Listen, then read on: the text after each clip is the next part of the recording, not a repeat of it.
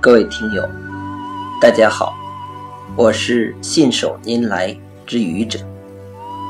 今天是星期二，欢迎收听愚者聊职场。有的人很优秀，优秀到所有认识他的人都说他优秀，于是他希望自己。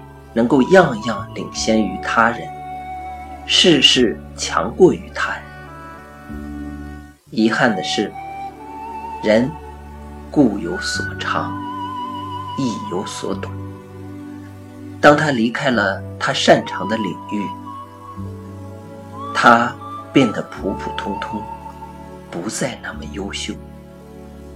人不可能样样优秀。朋友，请保持你的优秀，别为你轻率的选择买单。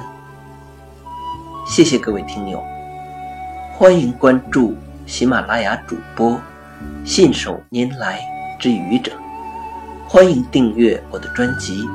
Hello，每天一个声音。